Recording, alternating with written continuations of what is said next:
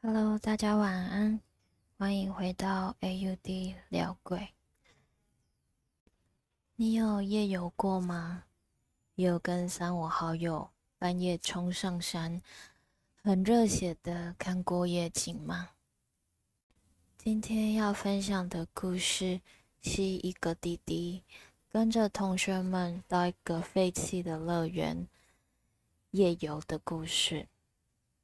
那也因为他想要在喜欢的女生面前装自己胆子大，所以说了些话，冒犯了他们，因而付出了惨痛的代价。那么故事开始喽。因为 AUD 家里本身是开公庙的，爸爸就是机身。今天要分享的故事就是爸爸转述的。那么接下来。我就以爸爸为第一人称视角转述这个故事给大家。那天晚上，我跟平常一样开着门在家里看电视，突然觉得很不对劲，下意识手打了一个结印。我往后一看，是平常常来公庙走动的一位信徒跟他的儿子。而除了他们两个之外，后面是满满的一群好兄弟。我不知道他们从哪里招惹来的，我只知道今天晚上，看来他们过来就是为了这件事吧。像往常那样上了香之后，我又跟那个弟弟挥挥手说：“来，弟弟来，你做了什么？来讲给阿北听。”他妈妈一脸忧愁的看着我，跟我说：“他已经一个多月都没睡好觉了，每天他儿子就是规夜人拱心拱心，你啥意想啥？”我转过头跟那弟弟讲说：“来啊，你讲啊，你是做啥？那后壁对规定？”弟弟害怕的说。一个多月前，因为同学邀约要去那个废弃的魔鬼乐园，弟弟说，因为他喜欢的女生也有去，他不想要错过这个好机会，所以虽然心里害怕，也是硬着头皮去了。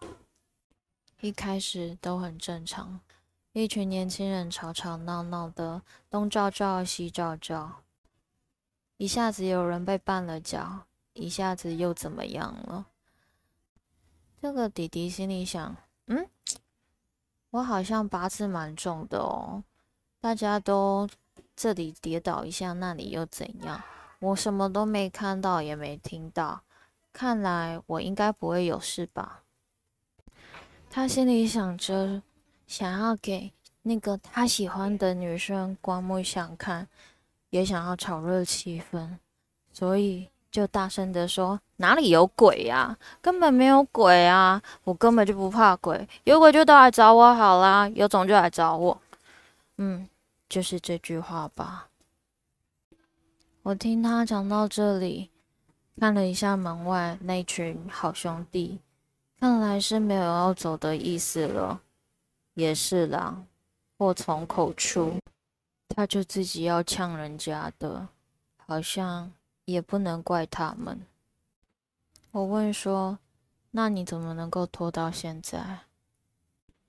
因为夜游的那一天，大家都平安回到家了。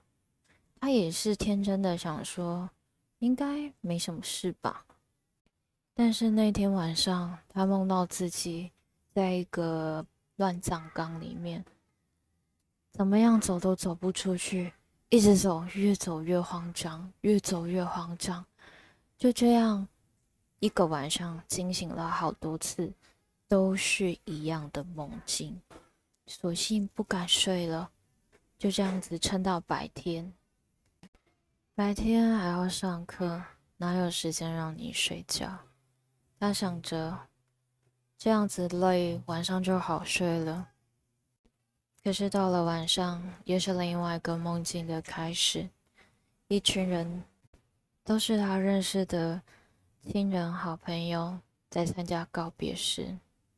一个跟人上香敬礼了之后，他走近一看，才发现遗照的主角就是他自己。又是一样的状况，一而再再三相同的梦境，一直不断的惊醒。后来太害怕了，只能在白天人多的地方小小眯一下，眯一下，因为太害怕被妈妈骂了，所以一直不敢讲。可是到后来，就连白天也可以听到他们的声音。啊，你不是叫我们来找你吗？你不是胆子很大吗？他开始听到类似这样子的声音，实在太害怕，实在很想要好好的休息，回到正常的生活，才跟妈妈讲。妈妈今天才带他来这里找我。我跟他说：“是你招惹人家的，现在就必须要好好的道歉。”转过头去，我跟他妈妈讲：“你去外面大概买三百到五百个块的银钻，回来我教你们怎么做。